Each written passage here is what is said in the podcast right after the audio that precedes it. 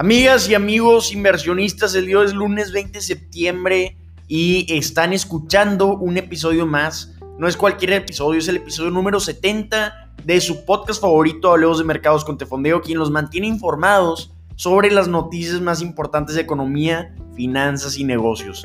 Si quieren leer las noticias completas, les recuerdo que pueden visitar nuestra página www.tefondeo.mx y también los invito a que descarguen nuestra aplicación para que les lleguen notificaciones cada que publicamos noticias. También, si tienen cualquier duda, comentario, retroalimentación, les recuerdo que estamos en Instagram como arroba tefondeo para que vayan, nos sigan y nos manden un mensajito. Empezamos.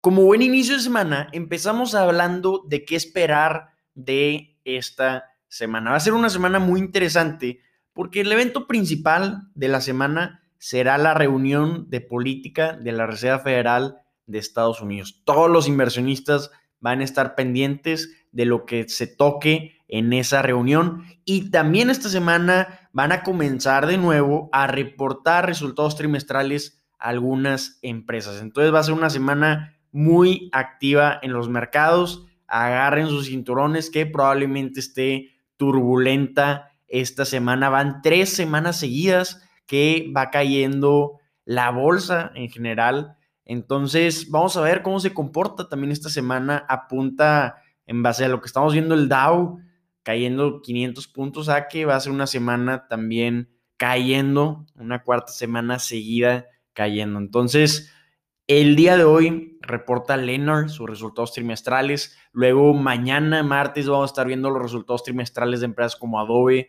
AutoZone y también FedEx. General Mills va a reportar el miércoles y el jueves va a ser el día más activo de resultados trimestrales porque presentan resultados Nike, Accenture y Costco. Entonces, vamos a ver cómo reportan estas empresas.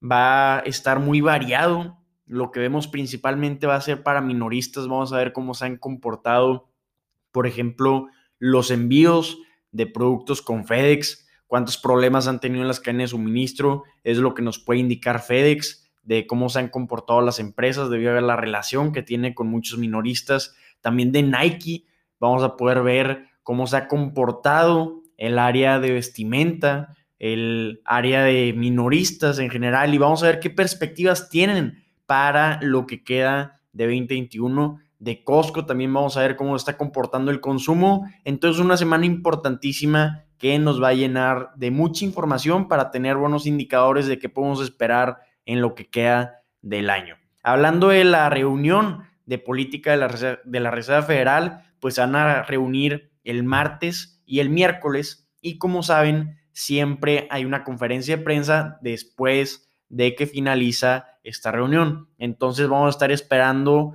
la conferencia de prensa del presidente de la Reserva Federal, Jerome Powell, el miércoles después de que concluya la reunión de política. Se espera que se toquen temas de la tasa de interés, se espera que no cambie la tasa de interés, el rango de tasa de interés objetivo. También deberían de dar una actualización sobre cuándo van a comenzar a reducir sus compras mensuales de activos, que en lo personal, ya hemos comentado en el podcast, no creo que lo comiencen a reducir pronto debido a la gran incertidumbre económica que estamos viendo en estos momentos. Ya están viendo que continúan los problemas de escasez, continúan los cuellos de botella en las cadenas de suministro y también se suma un nuevo problema que es el de ver grande que ya está sacudiendo un poco a la economía en base a sentimientos. Entonces, vamos a ver qué dice Jerome Powell sobre la reunión el miércoles de esta semana. El día de hoy tenemos drama en los mercados, tenemos al índice Dow Jones cayendo más de 500 puntos, los mercados globales están cayendo y todo esto se debe principalmente a Evergrande. Como escucharon en el episodio del viernes, platicamos de qué está pasando con Evergrande el segundo desarrollador inmobiliario de China más grande, porque está al borde de la quiebra. Tiene acumulados en este momento más de 300 mil millones de dólares de deuda, tiene 305 mil millones de dólares de deuda y muchísimos problemas de liquidez por falta de inquilinos debido a la incertidumbre económica y también debido a regulación china. Entonces, esto está amenazando a muchos sistemas financieros fuera de las fronteras de China, está amenazando a bancos, a los prestamistas de este desarrollador, inmobiliario, a los inversionistas y también a otros desarrolladores inmobiliarios. Como ya comentamos, debido a la gran participación que tiene Evergrande en la economía, puede afectar a la economía en general. Como ya comentamos, tiene más de 1.300 proyectos inmobiliarios y administra más de 2.800 propiedades. Entonces, esta empresa le da empleo indirectamente a más de 3.8 millones de personas y está al borde de la quiebra. Es una noticia muy desafortunada que amenaza a la economía. Entonces se le debe dar seguimiento e importancia a el tema de Vergrande. Es impresionante que seguimos desde octubre de 2020, que ha sido el punto más alto de las acciones de Vergrande. Al día de hoy han caído un 88% las acciones de Vergrande. El día de hoy está lo más bajo que ha estado en 11 años el precio de la acción y se espera que continúe cayendo esta acción porque aún no hay una solución que pueda ayudar a la empresa a aliviar sus problemas de liquidez. Entonces, si se llega a una reestructuración y pagan sus obligaciones a través de propiedades que tiene esta empresa, se espera que caiga muchísimo más el precio de la acción. Entonces vamos a ver cómo le dan un alcance o qué es propuestas de solución ponen para solucionar este problema porque ya se necesita tener una solución porque el jueves deben de pagar 83.5 millones de dólares de intereses y el próximo miércoles de la siguiente semana tienen que pagar 47.5 millones de dólares de intereses de unos bonos que tienen. Tenemos que esperar 30 días después de la fecha de pago programada para clasificar el incumplimiento de grande como incumplimiento.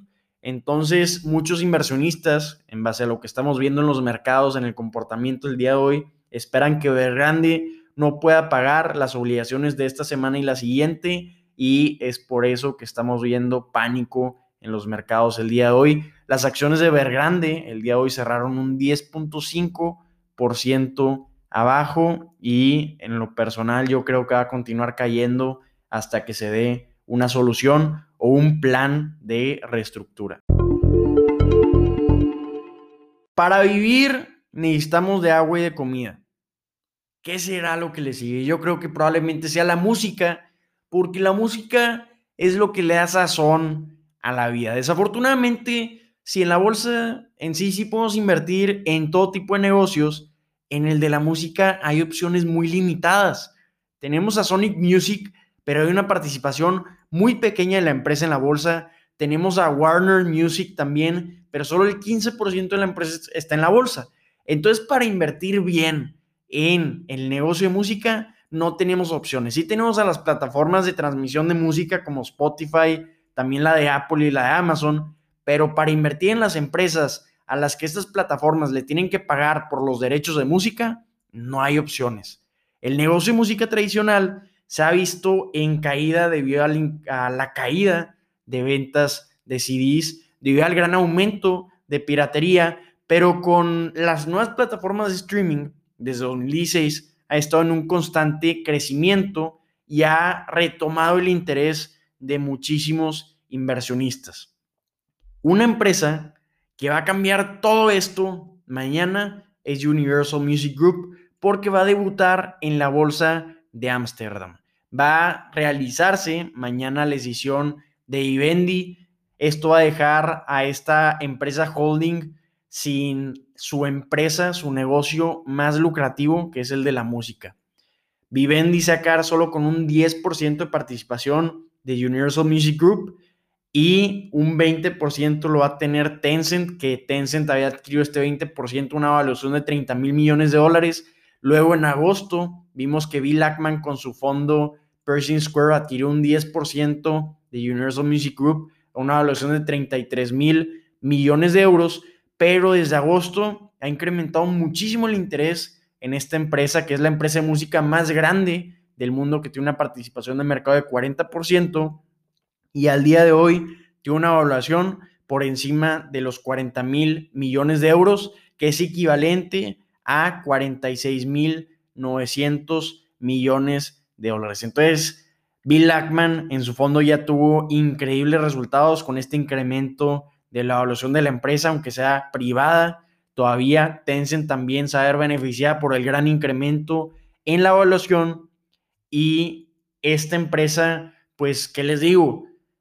Te va a permitir invertir directamente en el negocio de música. Tiene derechos de nueve de los 10 cantantes más escuchados del mundo. Tiene derechos de los cantantes como Drake, Taylor Swift y también de The Beatles.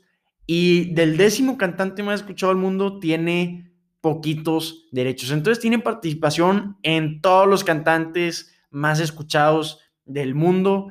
Los analistas se encuentran muy optimistas con esta empresa y dicen que esta valuación de 40 mil millones de euros es muy conservadora. Por ejemplo, tenemos a Barclays diciendo que una valuación conservadora son 41.400 millones de euros, pero tenemos analistas de JP Morgan diciendo que lo más conservador son 54 mil millones de euros de evaluación. Entonces va a ser muy interesante ver cómo reacciona el público inversionista con Universal Music Group, con una empresa que cotiza públicamente en la bolsa.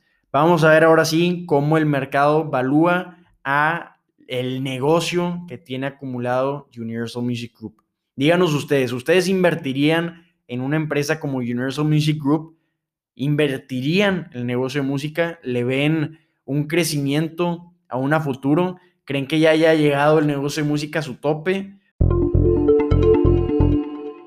La aviación, hablando de sustentabilidad, es uno de los temas más difíciles a tocar. ¿Cómo se pueden reducir las emisiones con los aviones? Hay en este momento muy pocas alternativas de tecnología para permitir a las aerolíneas a que reduzcan sus emisiones. Actualmente este sector representa el 3% de las emisiones de gas efecto invernadero al año y no se ve en este momento una alternativa para que a futuro puedan tener cero emisiones netas.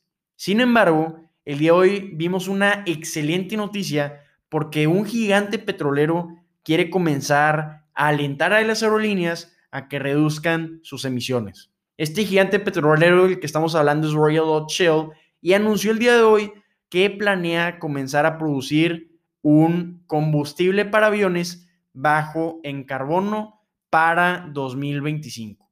Dijo que va a comenzar una planta de procesamiento de biocombustibles que se planea que comience a producir en 2024. Esta planta va a estar en Rotterdam y en este momento ya está produciendo un combustible de aviación sostenible a través de terceros. Este combustible de aviación sostenible se produce a partir de residuos de aceite de cocina, de grasas vegetales y también de animales y puede reducir hasta un 80% las emisiones de aviación.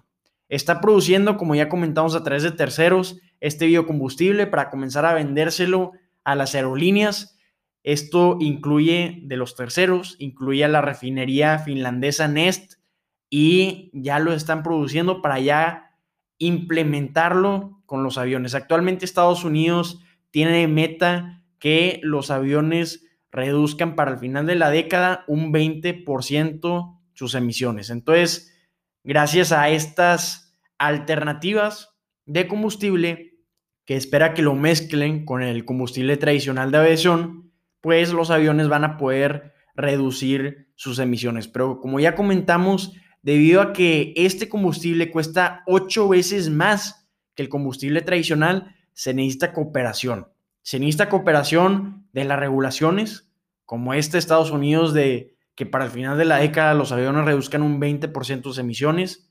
Se necesita cooperación de las aerolíneas a que consuman este tipo de combustibles, porque si no, no le va a ser rentable a Royal Dutch Shell producir este tipo de combustible. Si no hay quien lo consuma, pues no tiene por qué producir este petrolero, este biocombustible. Entonces se necesita cooperación de todas las partes para que sea posible la implementación de este nuevo combustible. Interesantísima noticia.